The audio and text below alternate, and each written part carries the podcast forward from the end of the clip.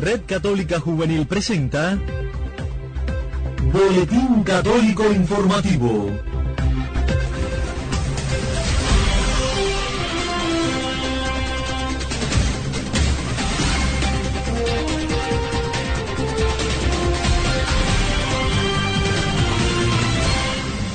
Saludos amigos, ya estamos de vuelta en una nueva emisión en el año 2020, el 2020, el año de la buena vista, como decimos desde ya en buen cubano. Qué gusto volver a recibirlos.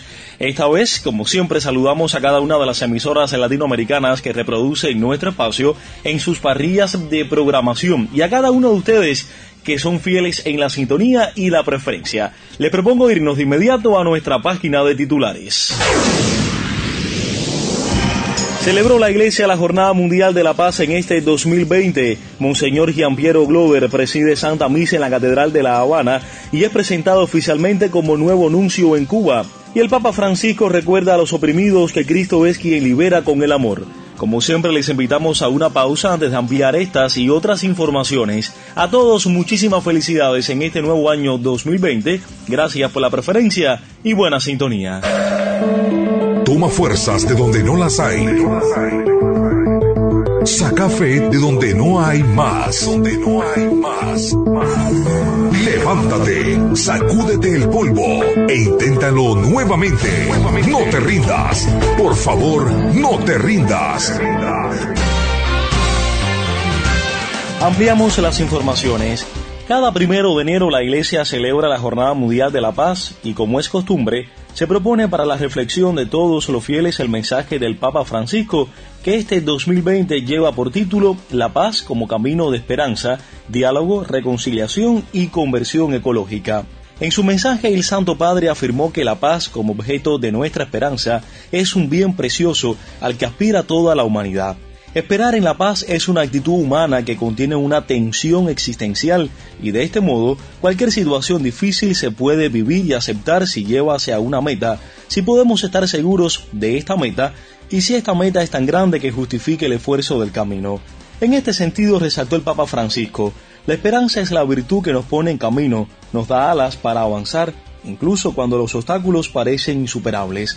Además, subrayó que necesitamos un cambio en las convicciones y en la mirada que nos abra más al encuentro con el otro y a la acogida del don de la creación, que refleja la belleza y la sabiduría de su Hacedor.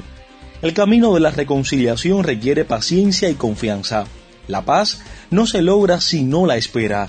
En primer lugar, se trata de creer en la posibilidad de la paz, de creer que el otro tiene nuestra misma necesidad de paz. En esto podemos inspirarnos en el amor de Dios por cada uno de nosotros, un amor liberador, ilimitado, gratuito e incansable, destacó el Papa Francisco. Solo el amor nos renueva. Somos un gran equipo de hermanos llamados a anunciar el amor y verdad del Evangelio. Por eso, compartimos la palabra de Dios, reflexionamos y oramos juntos. Monseñor Giampiero Glover fue presentado oficialmente como nuevo nuncio en Cuba en Santa Misa presidida en la Catedral Habanera. Para ampliarnos la información ya establecemos el contacto con el padre Alexander Torres, rector del Santuario del Rincón en La Habana. Bienvenido padre, te escuchamos, adelante. Muy buenas noches y feliz año para todos. Efectivamente, tras su primera aparición pública en el concierto navideño celebrado en la Catedral de La Habana el pasado 20 de diciembre, Su Excelencia Monseñor Giampiero Gloder, nuncio apostólico de su santidad en Cuba, presidió este primero de enero en el mismo templo habanero la tradicional misa de Santa María, Madre de Dios, dedicada cada año a rezar por la paz del mundo, siendo esta su presentación oficial como nuncio papal en la isla. Con palabras cálidas y muy cercanas, Monseñor Gloder agradeció la acogida del pueblo de Cuba, a quien se atrevió a calificar como el pueblo más acogedor del mundo. En su homilía, el nuncio apostólico citó las palabras del Santo Padre para esta jornada de la paz, la cual llevó por título La paz como camino de esperanza, diálogo, reconciliación y conversión ecológica. En ella subrayó que todos debemos creer en la posibilidad de la paz, creer que el otro tiene nuestra misma necesidad de paz. En esto podemos inspirarnos en el amor de Dios por cada uno de nosotros, un amor liberador, ilimitado, gratuito e incansable. Tras impartir la bendición final de la Santa Misa, Monseñor Gloder repartió personalmente el mensaje del Papa a los presentes mientras era saludado por los fieles. Tuvo el gusto de reportarles para ustedes el padre Alexander Torres, rector del Santuario Nacional de San Lázaro en La Habana.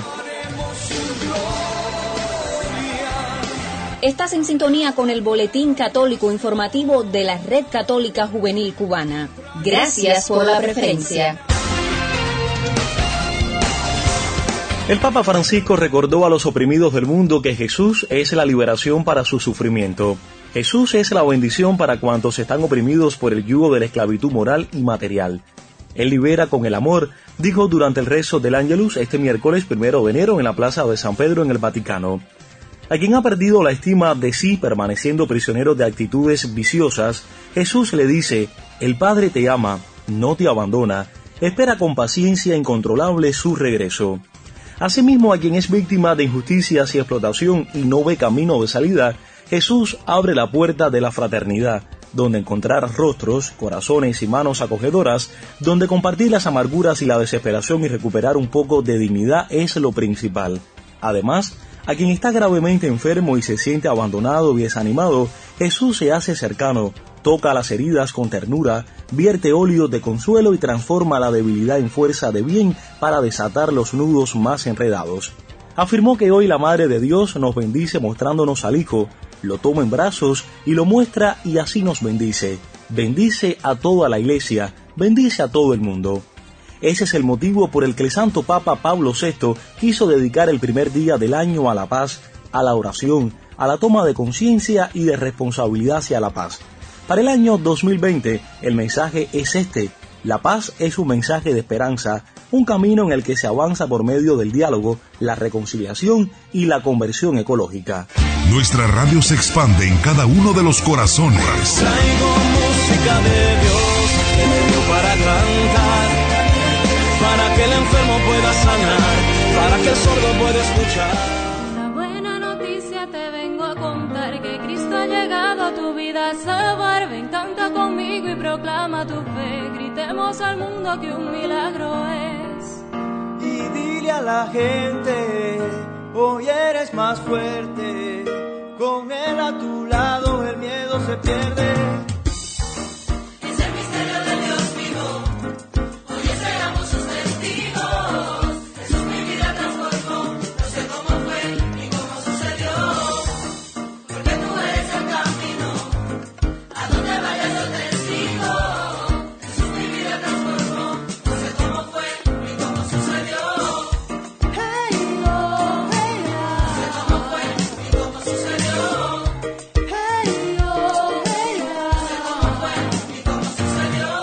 Mis amigos, y a propósito de la Santa Misa presidida ayer por su excelencia reverendísima Monseñor Piero Glover, nuevo nuncio apostólico en Cuba, un equipo de la Pastoral Juvenil de la Arquidiócesis de La Habana, encabezado por Adrián Martínez Cádiz, tuvieron la oportunidad de conversar con él, y estas fueron sus declaraciones específicamente dirigidas hacia los jóvenes. Escuchemos. Voy a decir a todos los jóvenes eh, el cariño que tiene el Santo Padre para ellos eh, y voy a todas las felicitaciones para el nuevo año.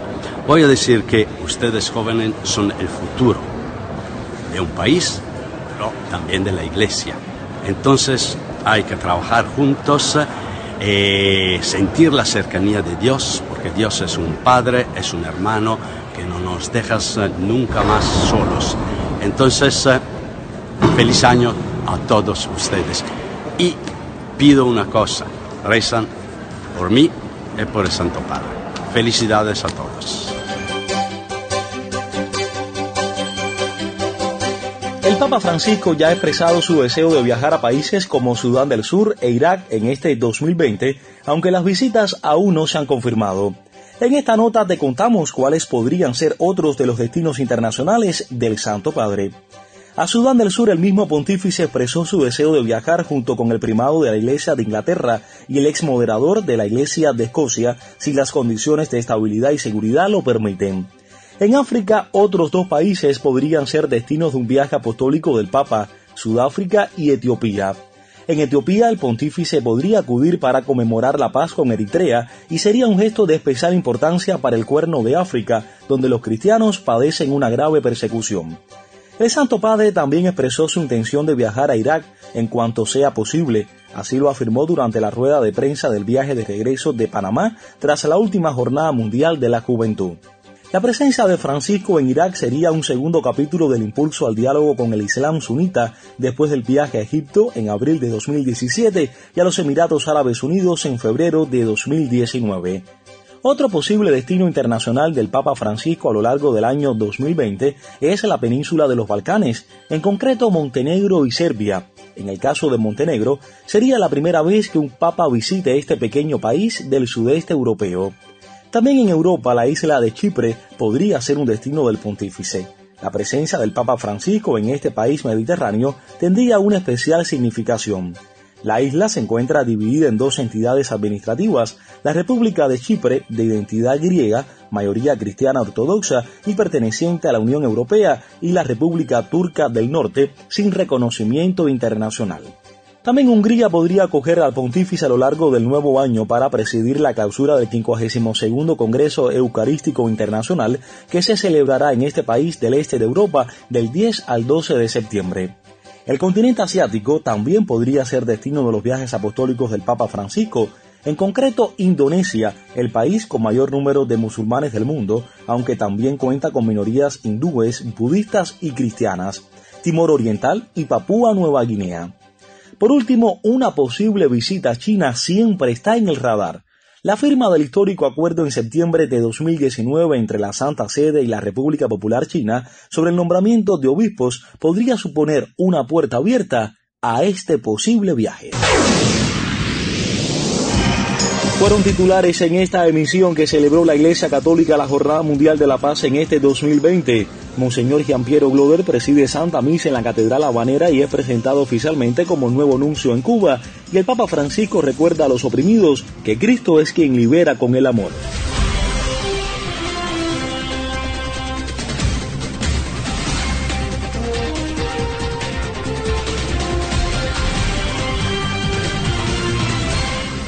Y de esta manera ponemos punto final a nuestra primera emisión del Boletín Católico Informativo de la Red Católica Juvenil Cubana en este año 2020. A nombre de todo nuestro colectivo quiero agradecer de manera especial a los colegas de Así Prensa, Vatican News y Radio Católica Mundial y especialmente a ustedes por acompañarnos en la sintonía y la preferencia.